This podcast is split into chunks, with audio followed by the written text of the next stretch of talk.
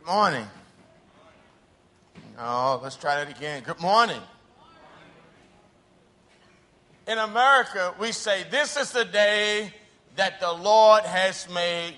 We will rejoice and be glad in it. Amen. Anyone sad this morning? Are you sad? I'm not sad. I'm happy. I'm glad to be here this morning. We started a series of messages on what steals our some of you guys been here. What steals our what steals our joy? And we talked about that the first chapter of uh, Philippians is about circumstances. When we allow our circumstances to steal our joy. Go ahead and. Uh, I'm saying change it, and I've got it here on my Okay. Uh, what steals our joy? Everybody, look at me. In the first chapter, the Apostle Paul, well, let's talk about the church. Let's talk about the church. The church of Philippi was planted by the Apostle Paul on his second missionary journey. The Apostle Paul normally would go in a city and go to the synagogue. However, in the church in the city of Philippi, there was no synagogue. To institute a synagogue back in that day, you needed 10 Jewish men. There were none. So the Apostle Paul came into the city of Philippi and he heard about some women praying by the riverside. I, I, I, I just feel like I want to preach this morning. he heard about some people, some women being on the riverside praying. And he went there and the first person we know biblically that was saved in Europe was a lady named Lydia. Then Lydia's household got saved. And then you know about the jailer. He got saved. The church was founded on the second missionary journey of the Apostle Paul. When the Apostle Paul had planted this church, the letter, the book, the, the book of Philip, uh, Phil, uh, Philippians was written 10 years the church was started 10 years earlier than him being in jail. I want to repeat that. The church was started 10 years earlier. So now the Apostle Paul is under house arrest, and he had great love for the church of Philippi. Why? I'm a missionary. I'm not from Brazil, I'm from the United States. I know the churches that warms my heart, that encourage me, is those that make contact with me and send offerings, those that pray for me. And the church of Philippi had great love for Apostle Paul. If there was, if there was a hall of fame of missionaries, the Apostle Paul would be one of the chief missionaries. he would be one of the chief missionaries. Know why? Because Apostle Paul wrote half of the New Testament. He wrote, am I talking too fast? He wrote half of the New Testament. And the Apostle Paul finds himself in jail. And he was guarded by the Praetorian Guard. Who was the Praetorian Guard? They were what we would say in Brazil today, tropa elite. they would be the elite troops. And they would change every four and four hours. And the Apostle Paul didn't say, Nobody knows my trouble. No, no. The Apostle Paul said, Praise God. I've got people here who's guarding me. They change every four and four hours. I can preach the gospel to the guards. Amen. I don't know about you, but I just get excited about the Bible. I get excited about the Bible. it's okay. it's okay to be excited in church. Amen. So, the first thing we talked about was circumstances. The Apostle Paul said, Listen, don't you be worried about the gospel being preached. The gospel is being advanced because I'm in chains. The gospel got to the palace, the king's palace, because he was in, he, was in prison. Then the sec- second week, we talked about people. Don't let people steal your joy. And I said, one of the quickest, one, some of the most frequent people that steal our joy is not our worker that works with us. Most of the time, it's our family members. the guy at work, you can go home and leave him. But the people in your house, you can't leave. They're there all the time. And the Apostle Paul talked about don't let people steal your joy. Why is the Apostle Paul talking about joy?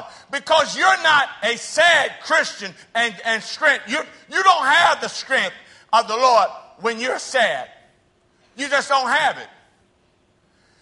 He talks about joy, joy, joy 16 times in the epistle, in, the, in, this, in chapter.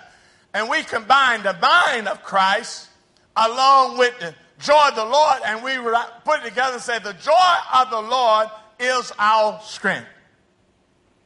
Look at me. If you sad, you don't have much strength. Walking around like this, no one's going to see Jesus. You're not going to feel the power of Jesus in your life. So the Apostle Paul was talking about four major issues that steals our joy. Everybody repeat with me. What steals our joy? Repeat. Everybody said. What steals our joy? So, so it talks about the the it talks about people, and this morning we're going to talk about possessions. Can you say that word, possessions? One, two, three. A little bit louder. One, two, three. Some of y'all, listen, I'm looking at you guys, and some of y'all are saying like this here possessions. Like, I'm not sure. Okay, possessions. I want to talk about, and then next week we'll talk about sadness. Look at that picture. This guy has a lot of things. He has so many things. He's sitting back and he's happy. Looks like a bunch of junk to me. But this person will allow possessions to steal your joy. And in this chapter, the Apostle Paul is going to talk about how do you not let possessions steal your joy. There's some people can't come to church because they got a BMW. There's some people that can't come, come uh, won't let people come to their house because it's too nice. There's some people that, oh, you have to watch my shoes. That becomes your greatest joy, and uh, instead of allowing the joy of the Lord be your strength, possessions are your joy. And Apostle Paul is going to do, look at me, it's going to be really interesting. Apostle Paul is going to do math. He's going to add, he's going to subtract, and then he's going to tell you what really, you guys know math, right? Add, add, subtract. Subtract, add, divide. What he's going to do a math problem for us. So let's go right here. Read this with me. Everybody read with me. One, two, three. Wait, wait, wait, wait. I'll tell you what I do. Y'all don't want to see, you don't want to talk? I'll tell you what I do. Read this for me. Can you read that for me? Can you? Okay. What's your name? Nice to meet you, Sonia. Good morning. Read that for me. Okay. In the third book of Philippians, Paul speaks on the three subjects. Number one, salvation. Number two, sanctification. Number three, glorification. You have a Britain accent. Are you from Britain? you have a British salvation. Let's clap for her. Did she read? Let's clap for her. Let's clap. She read really well. You, you want to read next me? You want to read next me? Okay. So let's read. I'm gonna I'm gonna ask my brother here. Y'all read with him, but he's gonna have the microphone to read. Would you read for me, uh, Hunker I mean. Further, Further, my brothers and sisters, rejoice in the Lord. It is no trouble for me to write the same things to you again. It's the safe, safeguard for you. Keep on. Watch out for those dogs, those evildoers, those mutilators of the flesh. For if we who are the circumcision, we who serve God by his Spirit, who boast in Christ Jesus, and who put no confidence in the flesh. In the Old Testament, the false prophets were called dogs, and Apostle Paul was writing to them to remind them that our joy does not come from possession, but in salvation through Christ Jesus. Amen. All right, this is what, this is what, oh, let me, this, look at me. This, this is what the Apostle Paul was saying. He was saying, in those days, there were some people called the Judaizers. The Judaizers were people who was telling folks, when, for you to be saved, you're going to have to follow the Jewish tradition. You're going to have to be circumcised on the eighth day, just like everybody else that's Jewish. And the Apostle Paul was saying, You are a dog.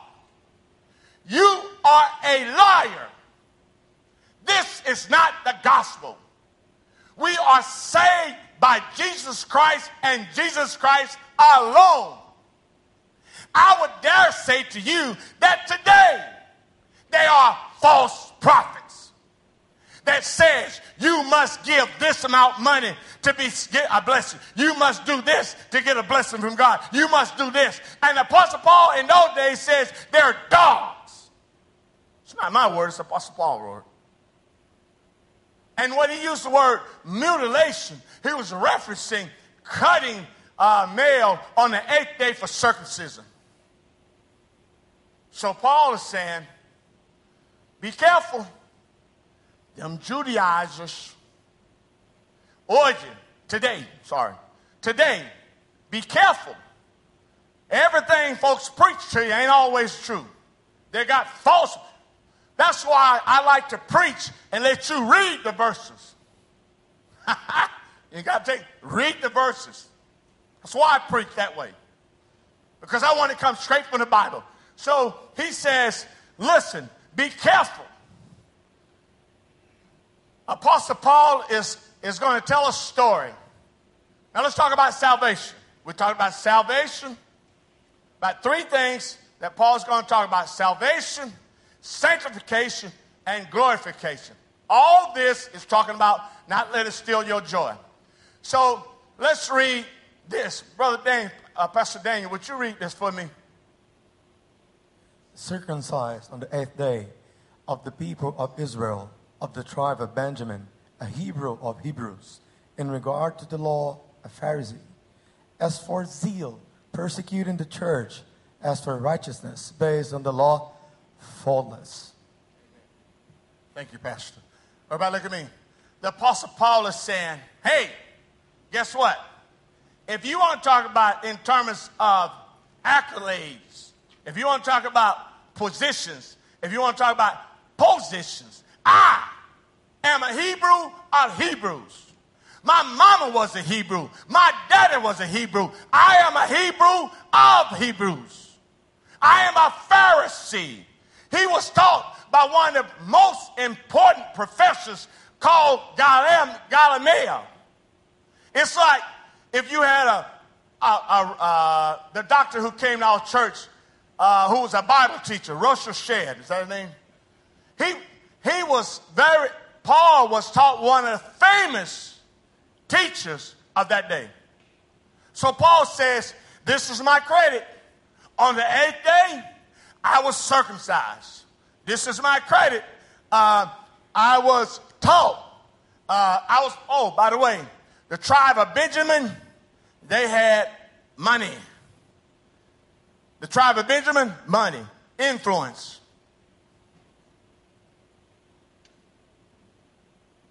So he says, I got something that I could use to work for me. But then let's go to the next one. It says, but whatever get now, now listen. Now he's subtracting. He started off with a number saying what he had, What he had, now he's going to subtract debt. He says in this, he says, but whatever you, but whatever gains to me, I'll now consider it loss for the sake of Christ. What is more, I consider everything a loss because of surpassing worth, knowing Christ Jesus my Lord, for whose sake I have lost all things. I consider them garbage, that I may gain Christ and be found in him, not having a righteousness of my own that comes from the law, but what is through the faith in Christ, the righteousness come from God on the basis of faith. Everybody look at me. Paul is talking about salvation. He's talking about, you want to get saved? Don't tell me where you live. Don't tell me what you got. Don't tell me what car you drive. Uh, Paul said, I had all that. I had the famous teacher to teach me. I was a Hebrew of Hebrews. But he said, in comparison, when I put it all together, you know, the, the, the, the Greek word is doom, trash. He says, all that's trash. Can I look at me? Everybody look at me.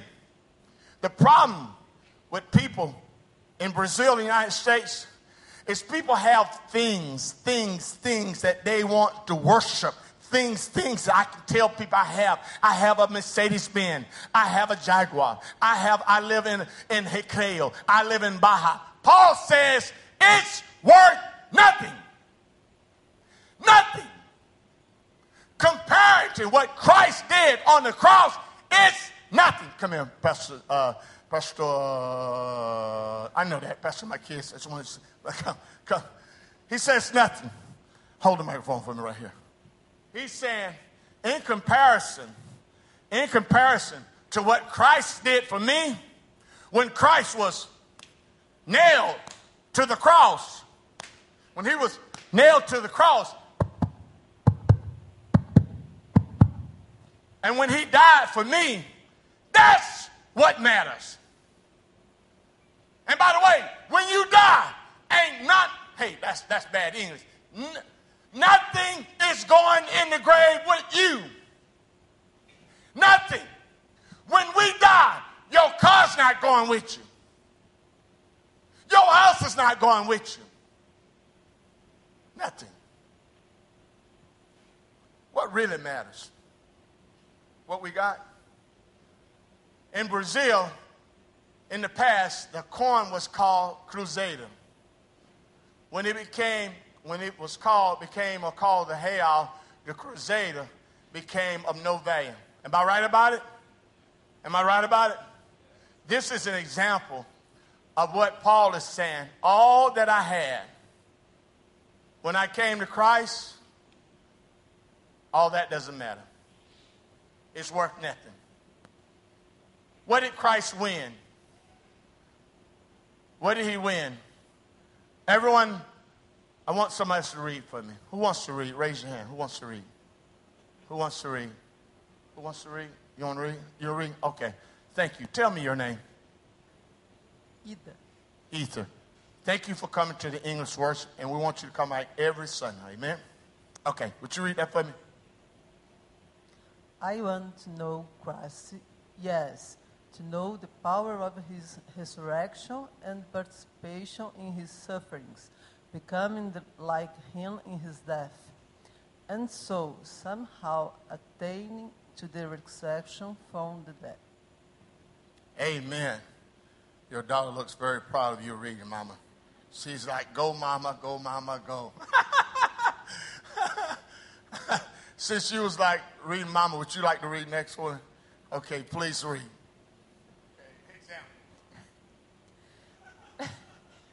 Example There was a really poor man who had a dumpster behind his house. One day, another man came and asked to sweep the poor man's house for a house in front of the beach. Jesus did the same with us.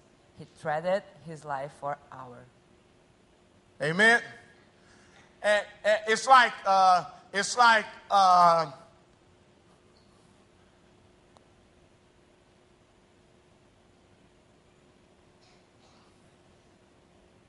I know that. Pastor Macaius, he's living, let's just for example, he's living in, uh, let's say, Harcinium. We have a mission in Harcinium, it's not a problem. I love Harcinium, okay? But let's suppose someone came him and said, Pastor Macaius, we have a house, a mansion in Recreio. We want to change where you living to live in this house.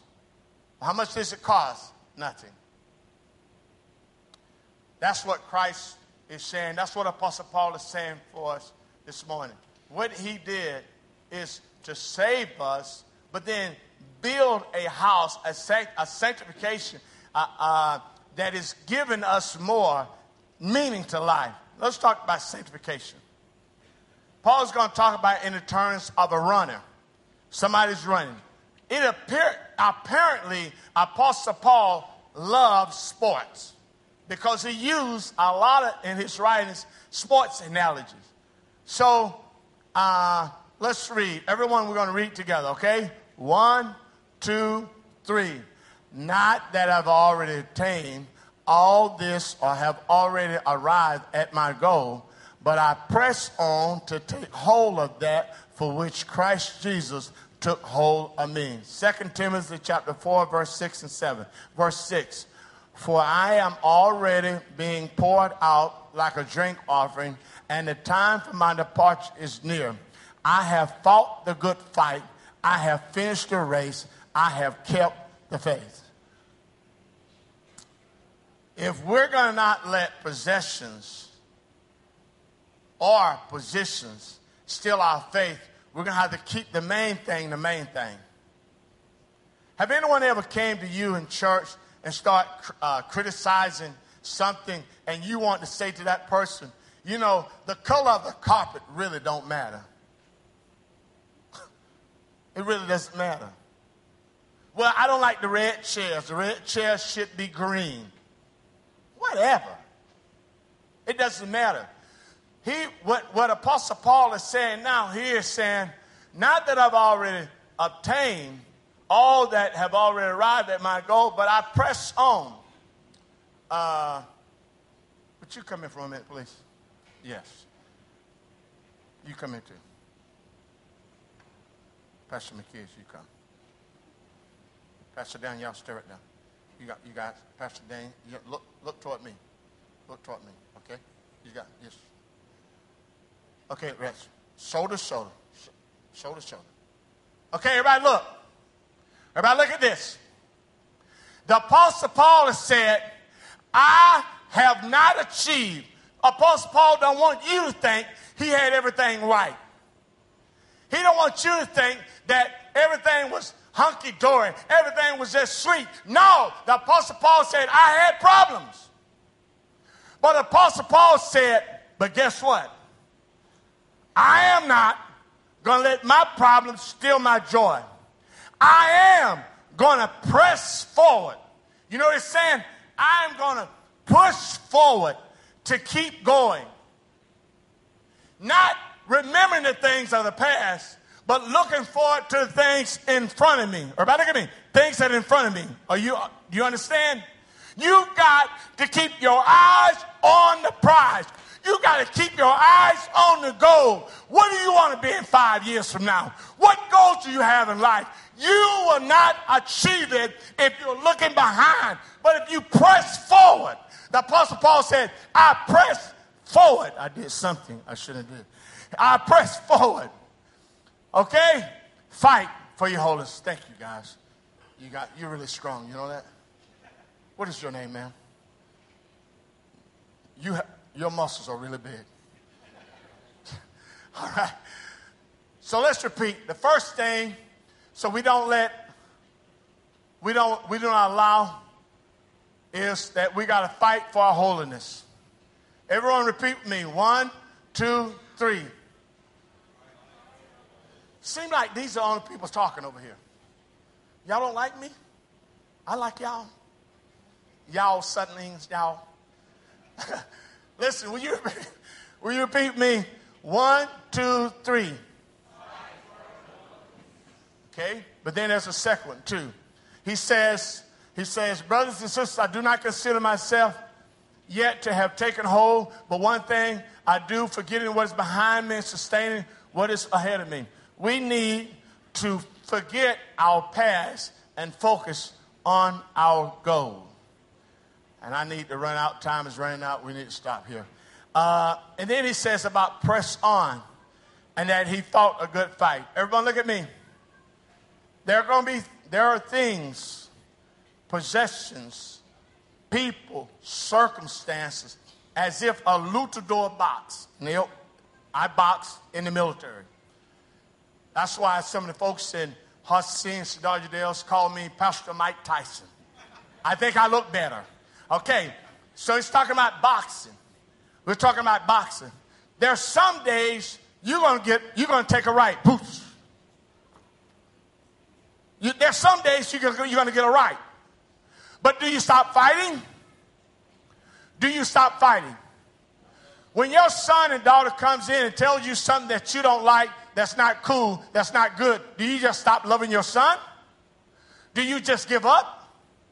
No, you keep fighting. And those that understand that this, we got to fight for our, our holiness. We're going to have to stay in the race and we're going to have to fight a good fight. Meaning, everything won't always happen the way we want it. But, but, but God is with us. Amen. Everybody look at me. What steals our joy?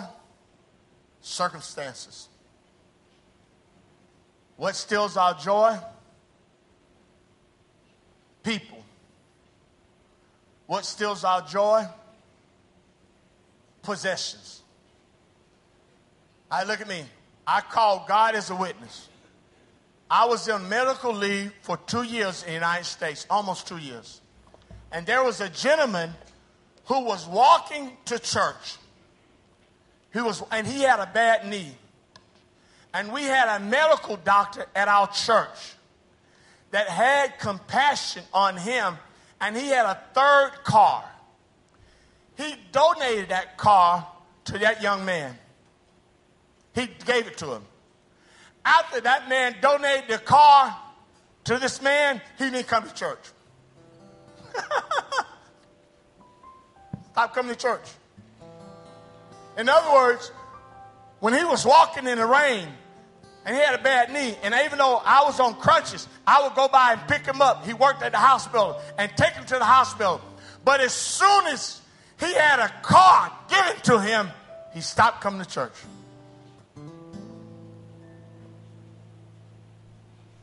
Hey, let me just wrap it up this way. Look at me. God loves you. When my, when my little girl, I have a little girl, come here. I have a little girl. Her name is Alicia. Hold this microphone for me. I had a little girl, and when, when she was living, she's big now. She's like 13 years old now, taller than me almost. When she was a little girl, I say, Lisa, you love me? And she say, mm. And I go, and then she says, ask me again, daddy, ask me again. And she'll say, Daddy, I say, Lisa, do you love me? And she'll say, mm, Yes. And then I'll say, Lisa, how much do you love me? How much? And she'll go, mm, and I go, so I say, Lisa, do you love me? And she said, Yes. And I said, How much do you love me, Lisa? And she goes, Ah. And I said, Yeah. That's how much God loves you. That's how much God loves you. God loves you a lot. Are y'all happy about that? Brother Dan, Pastor Dan, you happy God loves you? I'm overjoyed. See, I'm about to be Pentecostal. Because I just love the fact that God loves me in spite of me, in spite of my badness at times, in spite of my sinful at times. God still loves me. God loves you. God loves you. Look to your neighbor. You are a really good helper. You know that? You're really strong too. Let me see your muscle. stand up. We y'all stand up. we just stand up. Uh, hey, it's okay to smile in the house of God, okay? It's okay. It's not bad smiling, okay? Some of y'all looking like, I'm not going to smile. You can smile.